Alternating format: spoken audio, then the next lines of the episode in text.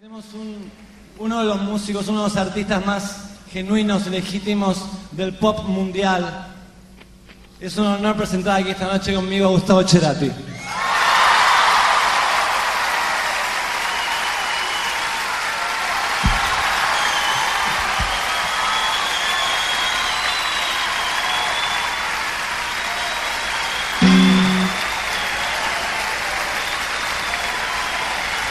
Aloha.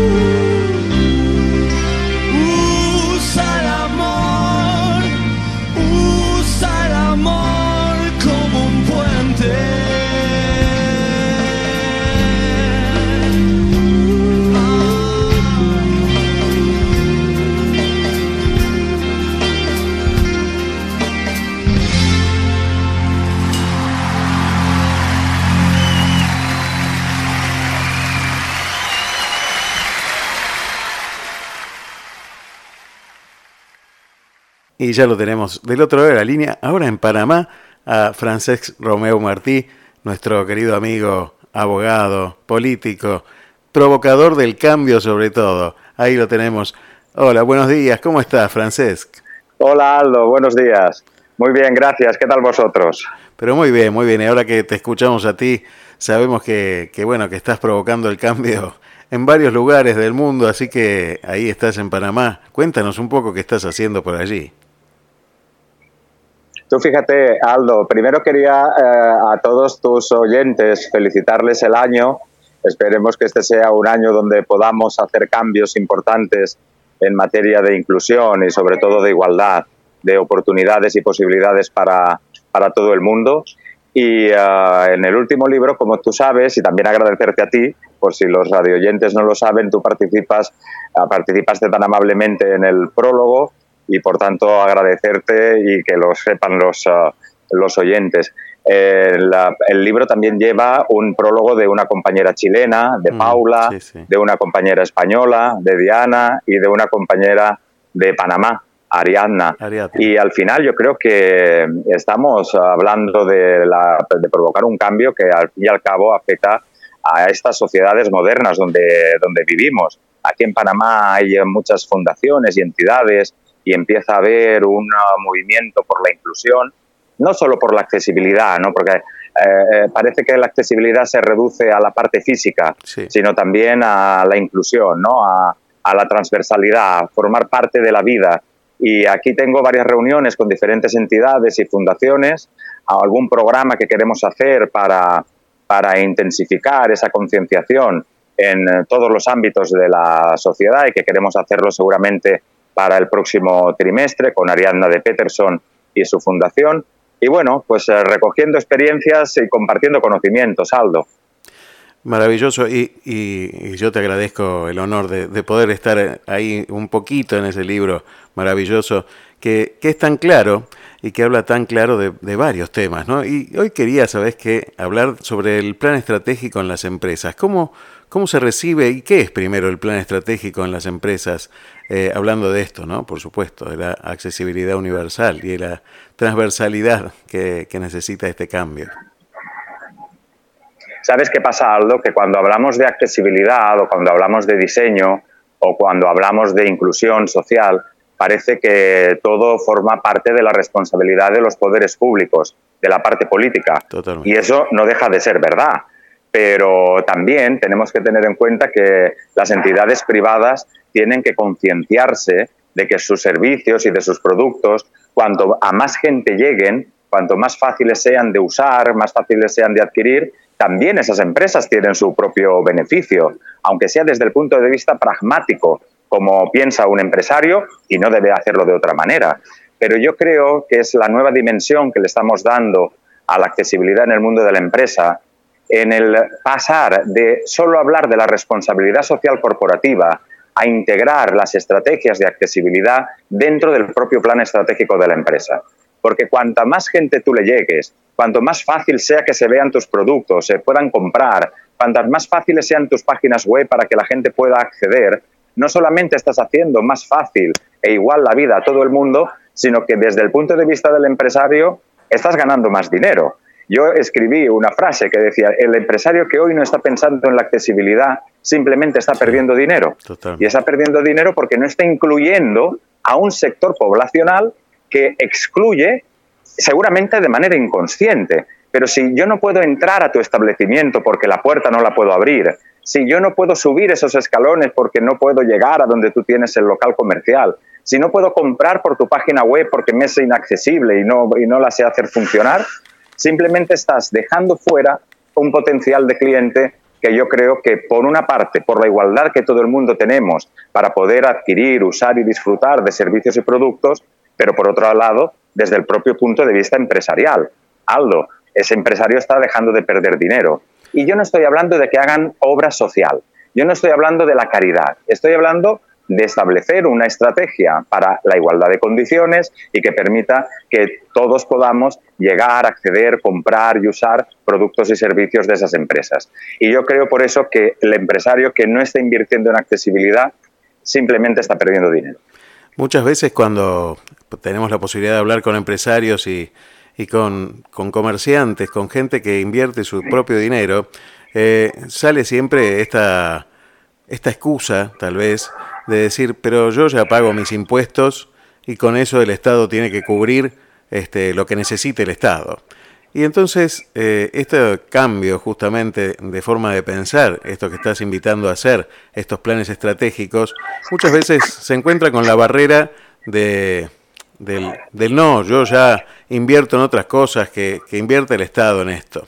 Eh, ¿Cómo se atraviesan esas barreras, Francesc? Mira, desde el punto de vista de la mentalidad de un empresario, yo entiendo que un empresario arriesga su patrimonio y gestiona para ganar dinero, ¿no? Y esto es así, y, uh, esa, es su, esa es su función. Pero yo hablaba con un empresario de Alicante y el uh, empresario eh, me decía, mira, Francesc, es que yo no estoy para hacer las obras sociales. La obra social la tiene que hacer el gobierno. En esa reflexión que tú estás haciendo, Aldo. Y yo le decía a este empresario, pero tú no te das cuenta que si a tu local puede entrar, acceder más gente, que si por tu página web tienen más fácil el acceso a tus productos y servicios, que si todas tus instalaciones y servicios son más fáciles de usar y disfrutar, vas a tener más clientes. Entiéndeme incluso desde el pragmatismo del cliente. Sí, ya no hablo de ciudadano, porque para, para un punto, para un empresario estamos hablando de clientes y de dinero. Uh -huh. Es que esta persona que va en silla de ruedas o que tiene una discapacidad auditiva o, o, o visual, si tú le haces más fácil, tú no le regalas nada, compran tu producto, van a invertir en tu empresa. Por eso, cuando más inviertas tú en la gente, más la gente invertirá en tu establecimiento y más dinero vas a ganar. Sin y al fin y al cabo es lo que un empresario necesita hoy. Por un lado, la reivindicación de los servicios iguales, de las posibilidades y de las oportunidades para todo el mundo, pero por otro lado, y desde el punto de vista del empresario, porque, oye, es que vendes más y por tanto ingresas más. Tú no le estás dando eh, tu producto, tu billete de tren o de autobús o tu producto que tú produzcas, no se lo estás dando porque vaya en silla de ruedas. Tú no eres, eh, esa, esa parte ya se encargará el gobierno, pero desde tu punto de vista pragmático de beneficio, estás perdiendo dinero. Y cambió la cara, Aldo. Uh -huh.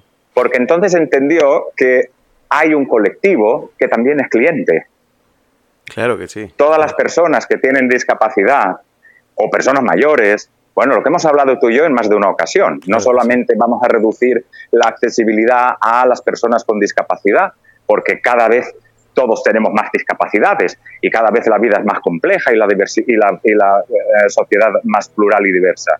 Por tanto, al final de lo que se trata es de ampliar ese concepto desde el punto de vista político y de la, de la, acción que nosotros desarrollamos, tú en tus medios de comunicación y yo en la parte que puedo, es conseguir la igualdad de oportunidades para un mundo más justo e igual para todos. Pero desde el punto de vista del empresario, usted está perdiendo dinero porque no está atendiendo a un gran colectivo que cada vez es mayor y que pueden usar y comprar y disfrutar de tus servicios y que los pagan. Por tanto, invierte en la gente, que la gente invertirá en ti. Yo creo que el libro propone también un cambio que empieza en algo mucho más profundo, que es dejar de tanto mirar al otro y empezar a mirarse a uno mismo, ¿no? Cuando uno eh, relee y, ve entre los renglones que, que, vas escribiendo en el libro, se da cuenta que el verdadero cambio pasa por cada uno de nosotros, que ese es el, el primero de todos los cambios, entender que tenemos que tender a una humanidad, valga la redundancia, más humana. Tú, Aldo, sabes mucho más de esto que yo y sabes que es necesaria una revolución de las palabras. Los, los, conceptos han cambiado. Tenemos que darle otro significado a las palabras. Tenemos que dejar de utilizar un lenguaje ofensivo, porque ese lenguaje lo primero que hace es intentar a nosotros separarnos de nuestro prójimo, cuando lo que tenemos es que unirnos. Yo oigo eh, programas de televisión, series de televisión, y no digo, o informativos en la televisión, o en la radio, o en las redes, y no digo que la gente lo haga con ninguna mala intención ni con, ni con idea de ofender a nadie, pero seguimos utilizando las palabras propias vinculadas al mundo de la discapacidad de manera ofensiva. Y esto tenemos que hacer esa gran alianza, que es el, el subtítulo del libro, ¿no? Alianza para una sociedad inclusiva. Y fundamentalmente, y tú y yo lo hemos hablado también en varias ocasiones, pasa por la educación. formar a nuestros jóvenes, educar a una sociedad en la igualdad, en la que los términos, tú fíjate, en España, la Constitución española sigue hablando de disminuidos y se necesita un acuerdo entre los grandes partidos para hacer una modificación constitucional y que pase a llamarse, como dice la OMS eh, o la ONU, eh, personas con discapacidad. ¿Tan difícil es esto? Pues esto normaliza mucho más de lo que nos pensamos. Porque hablar de inválido, hablar de disminuido, hablar de idiota, esto ya debería ser parte de la historia de nuestro lenguaje, en tu país y en mi país. Y por tanto, esa parte cultural es la que yo creo que es el primer esfuerzo. Eh, luego ya vendrá el empresario, eh, eh, el joven empresario que tenga claros estos conceptos, entenderá su negocio de otra manera. Por eso tan importante es la educación desde el primer momento y esa revolución de las palabras para que seamos conscientes de que se pueden decir las mismas cosas de manera diferente. Se pueden decir las mismas cosas con significado diferente. Y que al final de lo que se trata es de que nos hablemos con respeto. Porque la gran, eh, eh, lo que tú has apuntado, yo no tengo por qué mirar por encima del hombro a nadie, porque, mm, y nadie tiene que mirarme por encima del hombro a mí, en este trabajo por esa sociedad inclusiva en el que tú y yo estamos inmersos. Justamente cuando te conocí, cuando me atrajo tu nombre en, las redes sociales, aparecía el título de un libro que hablaba de, de, esto de no mirarse diferente, no me señales, no me señales, eh, no soy diferente. Y, y, justamente, ¿no? Eso de señalar, todavía seguimos señalando mucho, todavía hay mucho por cambiar. Eh, tenemos muchas barreras, es atendible que esto es un proceso que va a llevar mucho tiempo y tal vez tú y yo no lo veamos concreto, pero yo creo que hay una semilla de cambio en, los jóvenes, en parte de la sociedad que, quiere este cambio, que está buscando este cambio, ¿no? Pero tú fíjate, ya hasta eh, en la gente joven ya se nota. Cuando yo hablo de lo de la generación inclusiva, al final vas viendo cómo va ese cambio cultural se va produciendo lento, como casi todos los cambios culturales, pero se va produciendo. Y la gente ya piensa a ver cómo utilizo esta palabra, si tiene ese significado o no.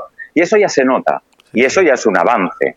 Cuando se montan los nuevos planes de estudios de nuestros jóvenes, ya vas viendo cómo se están introduciendo esas partes de las, de las eh, políticas y de las acciones formativas inclusivas.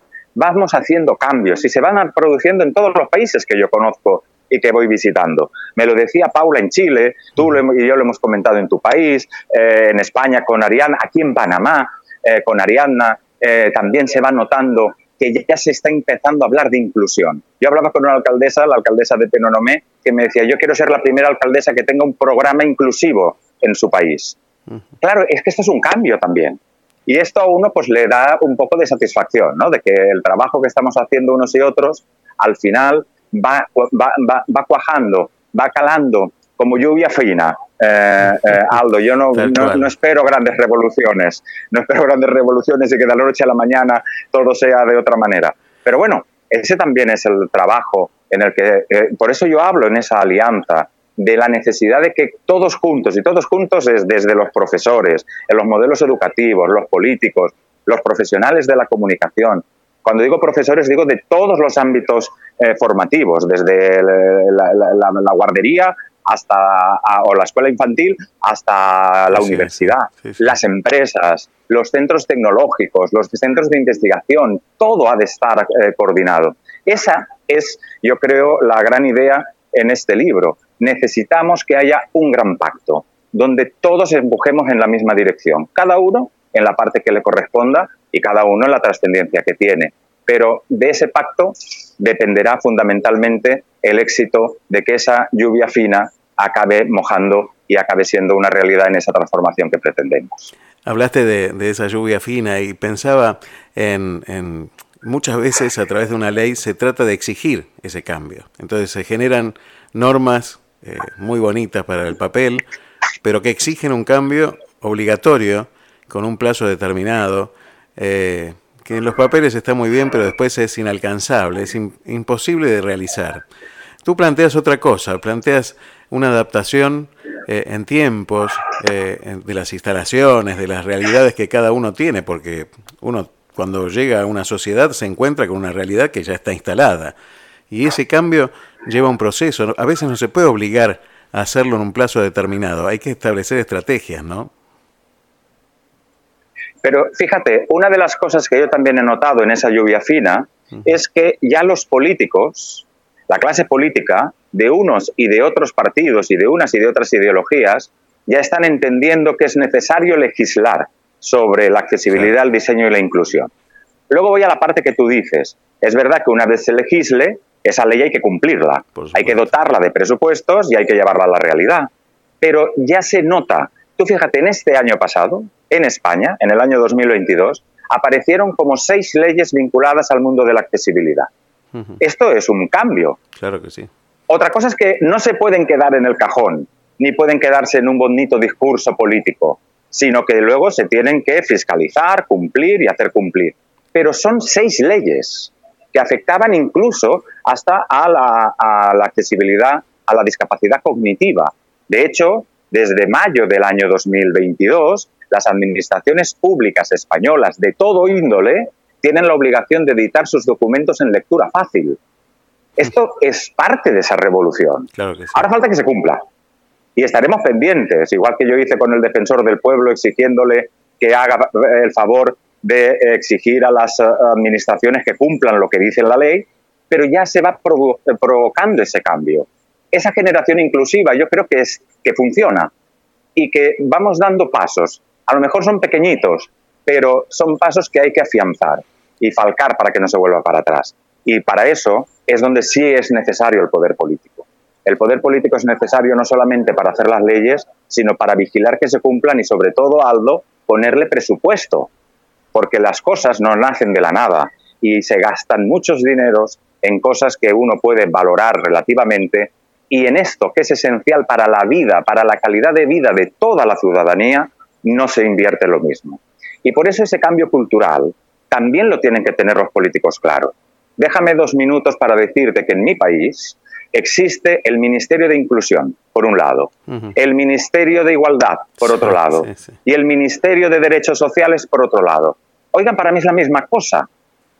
Es que esto es lo que tiene que cambiar en la cultura política. No podemos estar triturando algo que debe afectar a todo el gobierno, porque afecta a toda la sociedad. Y por tanto, con estas eh, reivindicaciones, con estos cambios lentos pero que se van produciendo, yo creo que esta generación inclusiva acabaremos teniendo más repercusión de la que ahora nos creemos. Seguramente, como tú dices, tú y yo no lo llegaremos a ver, pero sí habremos plantado la semilla para que en los que nos sucedan lo entiendan de otra manera y sobre todo entiendan que la sociedad se, eh, eh, se basa en compartir y en convivir y que por tanto en la base del respeto está la igualdad y en la base de la igualdad está que nos reconozcamos con nuestras diferencias, con nuestras circunstancias, pero al final nos reconozcamos como personas, que es lo que somos para tratar y para que nos traten.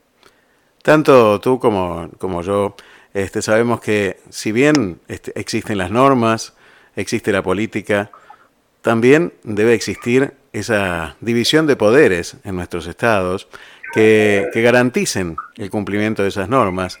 Y la última ratio siempre la tiene el, derecho, ¿no? la justicia, que es la que debe hacer exigir y de hacer cumplir esas normas que no se cumplan. Entonces, ¿cómo ves el Poder Judicial este, en, este, en este camino también? ¿También se está adaptando a esto? Mira, ya hay, eh, eh, lento como todo, pero ya van habiendo movimientos donde, entre otras cosas, porque no dejan de ser un poder que eh, afecta a toda la ciudadanía. No afecta solo a las personas con o sin discapacidad. Y, por tanto, todos tenemos derecho a una justicia libre, igual, equitativa y gratuita. Por tanto, eh, yo recuerdo antes de esta ley que te decía que modificaba y se implantó la emisión en, en lectura fácil, la, el Tribunal Superior de Justicia de Extremadura, presidido por una mujer, ya lo implantó antes que lo dijera la ley. En la comunidad valenciana, en mi tierra, hay un plan de, accesibilidad y de igual acceso a la justicia puesto por la Consellería de Justicia de la Generalitat Valenciana, pero no solo como un programa, sino con plazos y presupuesto. Esto ya son otras cosas, Aldo. Esto ya empieza a aparecer que nos estamos creyendo que realmente esto es necesario. Porque aunque hay esa división de poderes y la justicia tiene que controlar, bueno, cómo funciona el Estado de Derecho, no olvidaros nunca que en un Estado democrático, social y de derecho, como tuyo, el mío o donde estoy ahora, aquí al final de lo que se trata es de que el ciudadano es el que vota. Hmm. El mayor poder que tiene todo este sistema lo tiene el ciudadano con su voto. Y tenemos el derecho a mm, exigir el derecho a equivocarnos, el derecho a rectificar, pero nuestro voto es otra de las grandes partes que van a formar del discurso político de los próximos años. O usted cumple o no le voto más. Claro, sería fantástico. O usted hace lo que se, lo que se comprometió o no le voto más porque me engañó. ¿Y qué hay mejor para un político, del signo que sea? Que yo aquí ya no entro ni en la derecha, ni en la izquierda, ni en el centro, ni en los conservadores, ni en los progresistas que apostar y que invertir porque tu gente cada día sea un poquito más feliz y pueda desarrollar su propio plan de vida con la máxima dignidad posible. ¿Qué hay más bonito que invertir en eso? Y esto nadie se atreve a decir que no. Y de la misma manera que nadie se atreve a decir que no, lo que tenemos que exigirles es que digan que sí, que lo hagan y lo presupuesten. Porque si no, a la próxima yo no le volveré a votar. Por tanto, la división de poderes está bien, Aldo, pero la fuerza del voto la gente no la puede olvidar nunca. Qué importante eso, ¿no? Eh, que no, no olvidemos de la importancia que tiene ese voto. Ojalá no nos olvidemos nunca. Que, que no, sí, porque no somos, parte de una sociedad. No somos parte de una sociedad anónima. No somos parte de un rebaño. Nosotros somos también personas que pensamos, que vivimos, que tenemos nuestras circunstancias, nuestros amigos, nuestros familiares. Nosotros formamos parte de esta dinámica social. No se nos puede tratar solamente cada cuatro años como si fuéramos carne electoral. No, no, somos carne electoral y cabeza electoral. Y por tanto tienen que saber los que nos quieren representar y los que nos quieren dirigir que su futuro está en nuestras manos y no al revés. Excelente, Francés. ¿Qué viene, qué viene por delante? Sé que vas a, estar en Barcelona este, y me gustaría que contaras un poquito también lo que vas a estar haciendo por allí. Pues mira, eh, uno de los elementos de, que, gira alrededor de, la accesibilidad, cuando hablamos de sociedad, la accesibilidad del diseño universal, fundamentalmente es el primer lugar donde uno vive y convive, que es su, pueblo, que es su ciudad.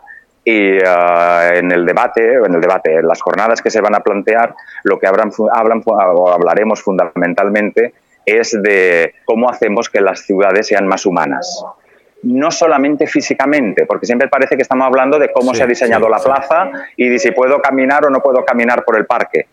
Toda la ciudad es el primer ámbito de vida eh, compartida.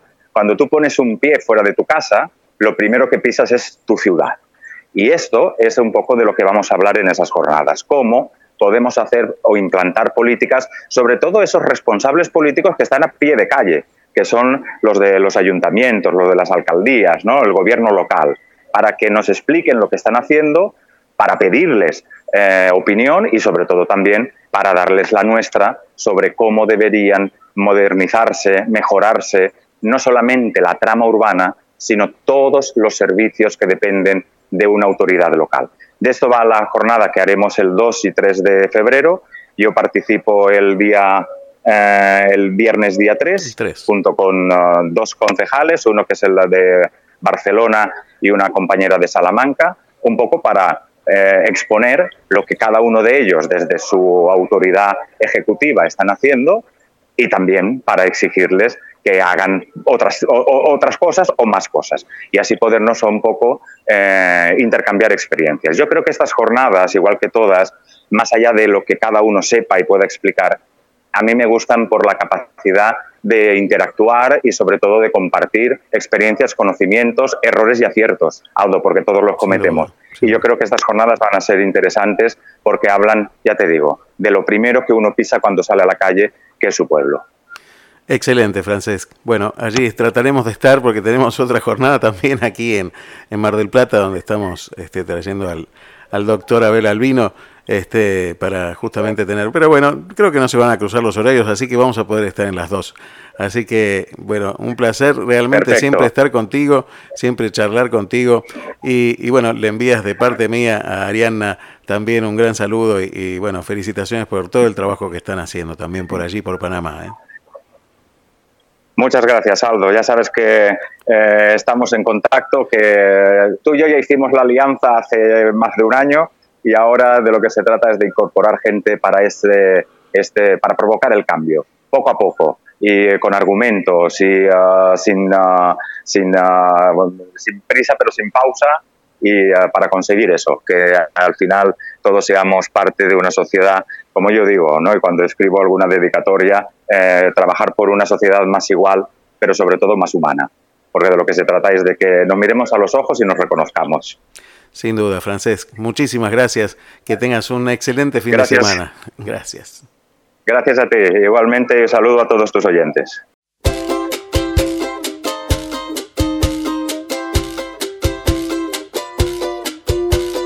Eso que tú me das es mucho más de lo que pido. Todo lo que me das es lo que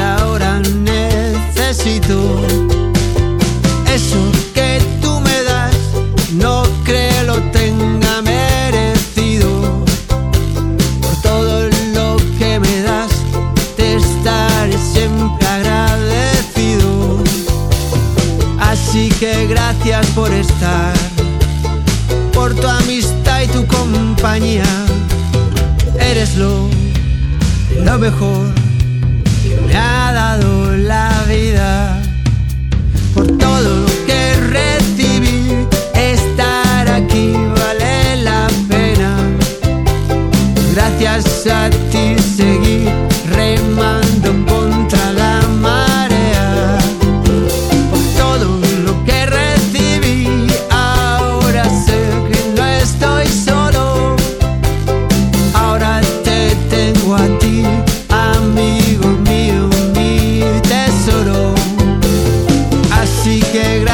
por estar, por tu amistad y tu compañía.